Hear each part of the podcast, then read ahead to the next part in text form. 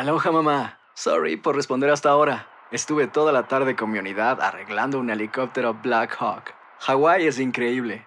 Luego te cuento más. Te quiero. Be All You Can Be, visitando goarmy.com diagonal español. Hacer tequila, Don Julio, es como escribir una carta de amor a México. Beber tequila, Don Julio, es como declarar ese amor al mundo entero. Don Julio es el tequila de lujo original, hecho con la misma pasión que recorre las raíces de nuestro país. Porque si no es por amor, ¿para qué? Consume responsablemente. Don Julio Tequila, 40% alcohol por volumen, 2020. Importado por Diageo Americas, New York, New York. When you buy a new house, you might say, Shut the front door! Winning! No, seriously. Shut the front door. We own this house now. but you actually need to say, Like a good neighbor, State Farm is there. That's right. The local State Farm agent is there to help you choose the coverage you need. Welcome to my crib. no one says that anymore, but I don't care. So just remember, like a good neighbor, State Farm is there. State Farm, Bloomington, Illinois.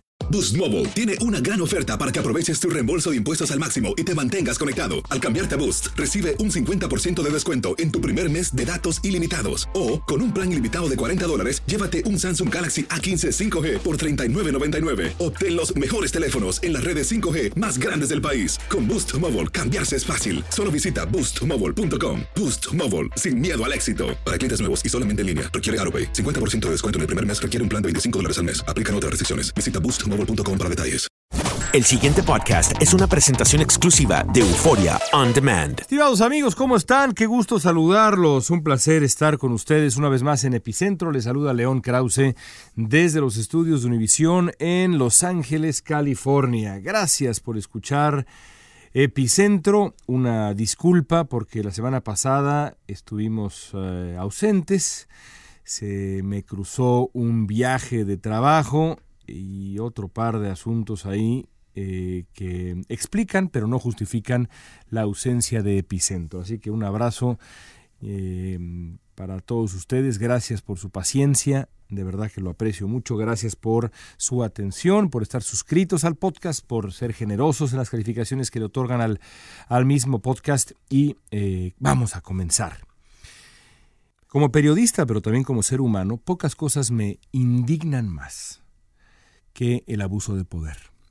Cuando una persona que ocupa una posición de poder utiliza ese poder para engañar a otra persona necesitada de apoyo, de guía, la manipula, la chantajea, vendiéndole soluciones mágicas, por ejemplo, a sus problemas, y luego la explota para el beneficio eh, exclusivo de la persona que ocupa la posición de poder en esa relación hipotética que describo, los focos rojos de indignación se encienden de inmediato en mi cerebro de periodista.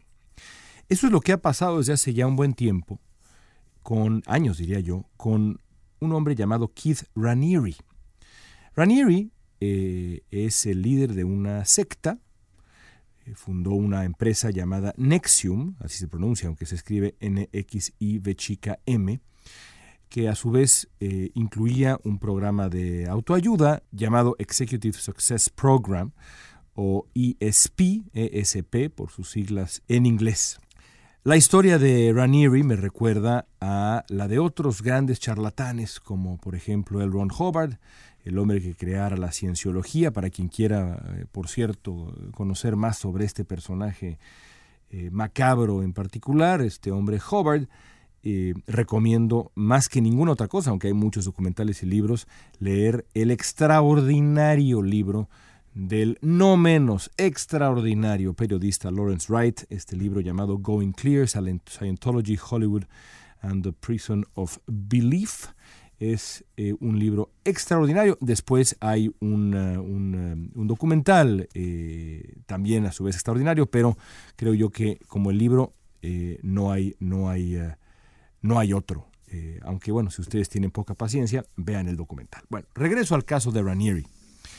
Este hombre, Ranieri, es un líder de, de, secta, de culto, similar, como ya decía yo, a otros en el pasado, que se ha vendido por años, se vendió por años como una suerte de sabio, un hombre de una inteligencia extraordinaria, capaz de solucionar a través de un método creado por él mismo, por supuesto, un método por lo demás bastante secreto que incluía mm, pues una serie de reglas que solamente podían entender quienes tenían acceso a este grupo, es decir, estamos hablando de una secta, de un culto, em, que eh, prometía resolver los problemas personales de eh, aquellos que, después de pagar una buena cantidad de dinero, por supuesto, eh, ingresaban a, estas, a estos grupos.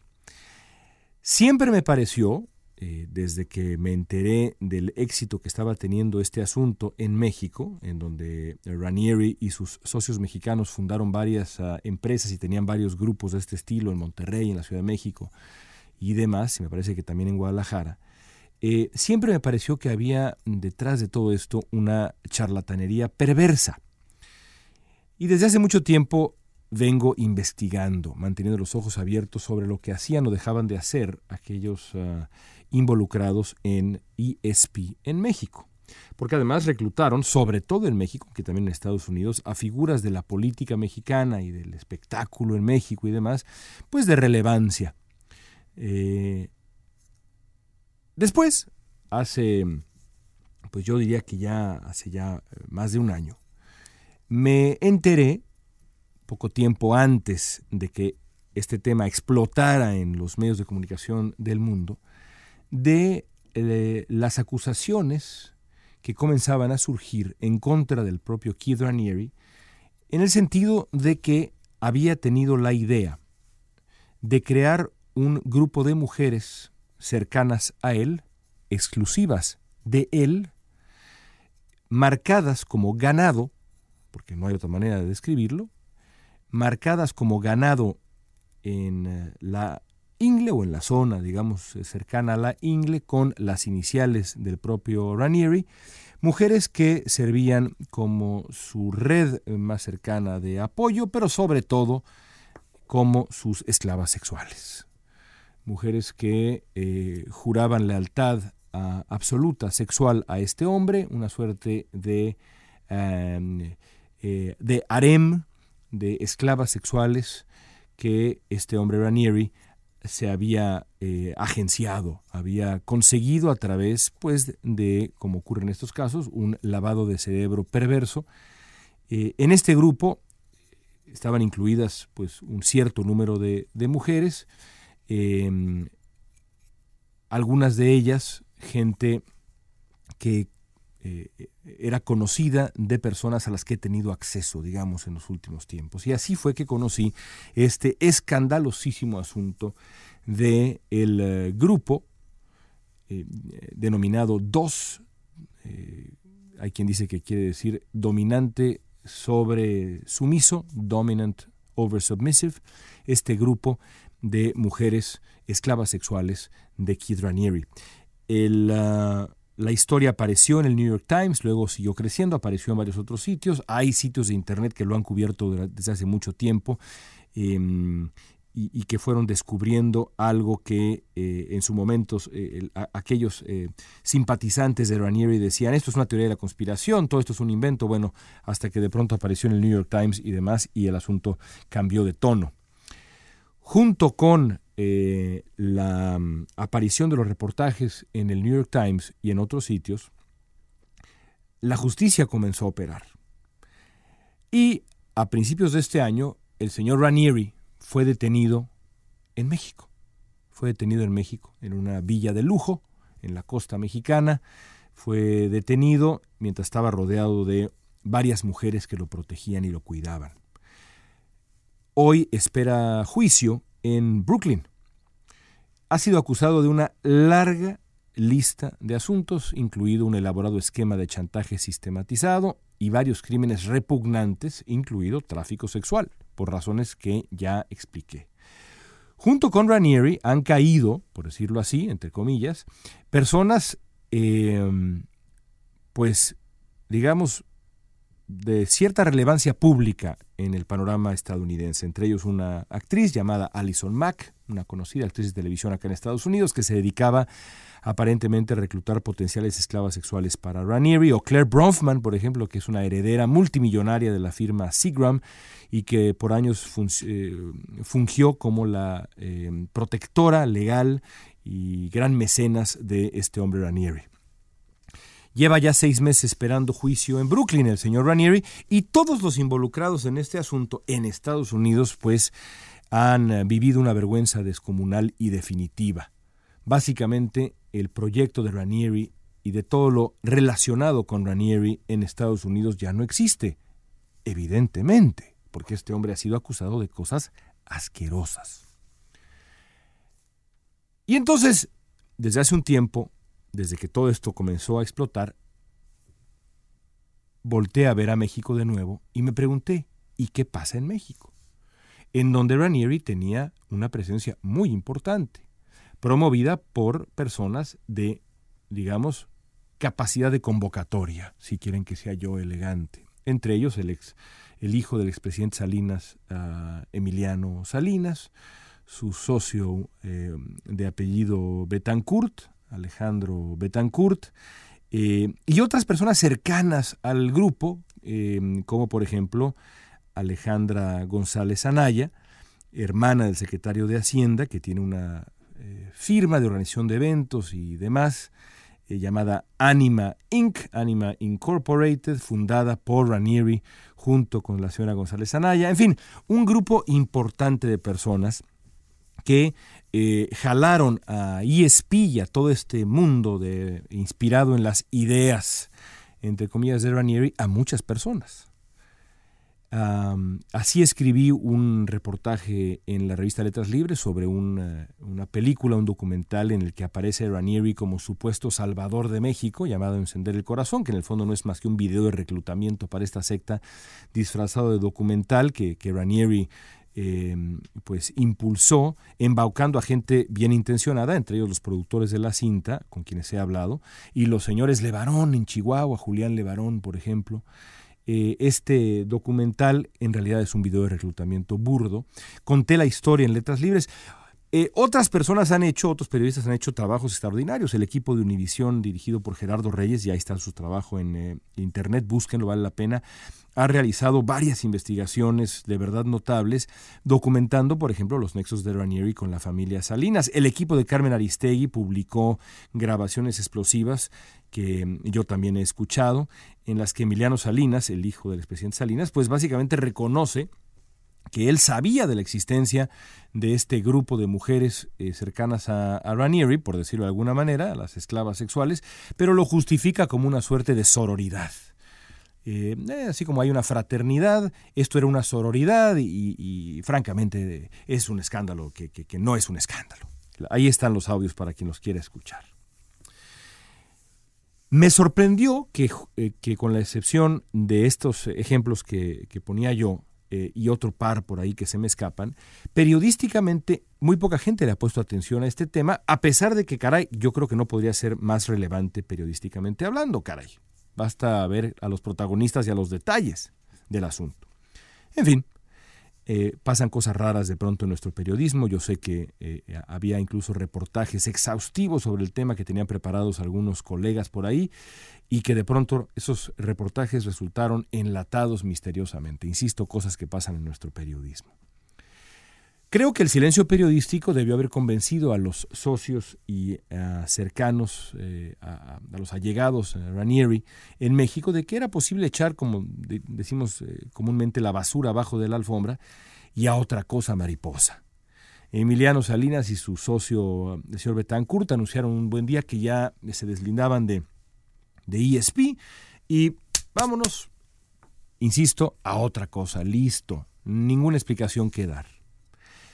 Ninguna explicación que dar a pesar de que todo lo que hicieron por años estaba relacionado estrechamente, no estrechamente, partía de la relación y de la devoción que tenían por las ideas, entre comillas, de este hombre Ranieri. Alguna vez decía yo, es imposible querer pasar la página de tu relación con una persona como Ranieri Cuando Ranieri, en el esquema completo de esto que es ESP y Nexium, era el libro entero. Me recuerda el caso de Marcial Maciel y los Legionarios de Cristo, cuando los legionarios decían, ¿sabes qué? Ya, a otra cosa, ya, ya. Sí, sí, estuvo terrible lo que hizo eh, eh, el padre Maciel, a quien llamábamos nuestro padre, por lo demás, nuestro padre. Estaba eh, muy mal lo que hizo nuestro padre, pero a otra cosa. Bueno, no, maestro. No puede ser porque tú no puedes pasar la página, insisto, cuando la persona de la que te quieres deslindar era el libro entero, no era un capítulo, una página, era todo el libro que estuviste defendiendo por años. Así ocurría y ocurre en el caso de Ranieri. Otros socios, otras personas cercanas a Ranieri en México han seguido operando. Y es el caso de la señora González Anaya con su empresa Anima que eh, ha participado en eventos eh, de gran relevancia en los últimos tiempos, incluido el desfile del Día de Muertos del 2017, de la mano de la Secretaría de Turismo. Y más recientemente, ya en el 2018, cuando el asunto de Ranieri ya era público, no solamente periodísticamente, sino legalmente público, ha seguido participando en eventos relacionados con instancias gubernamentales, como la Secretaría de Turismo, y también eh, adquiriendo compromisos con, por ejemplo, el TEC de Monterrey, mi alma mater. Descubrí que el campus Guadalajara, el TEC de Monterrey, eh, creó un convenio con esta compañía llamada Anima Inc. para que le asesorara a los alumnos de artes escénicas e industrias creativas en el campus Guadalajara. ¿Cómo es posible que el TEC de Monterrey decida colaborar o busque colaboración o asesoría con una empresa creada desde las ideas y la filosofía humanitaria, estoy citando, ¿eh? así dicen, la filosofía humanitaria de un hombre que está acusado de tener esclavas sexuales a las que marcaba como ganado? No lo entiendo. Pero creo que el TEC tiene que explicar.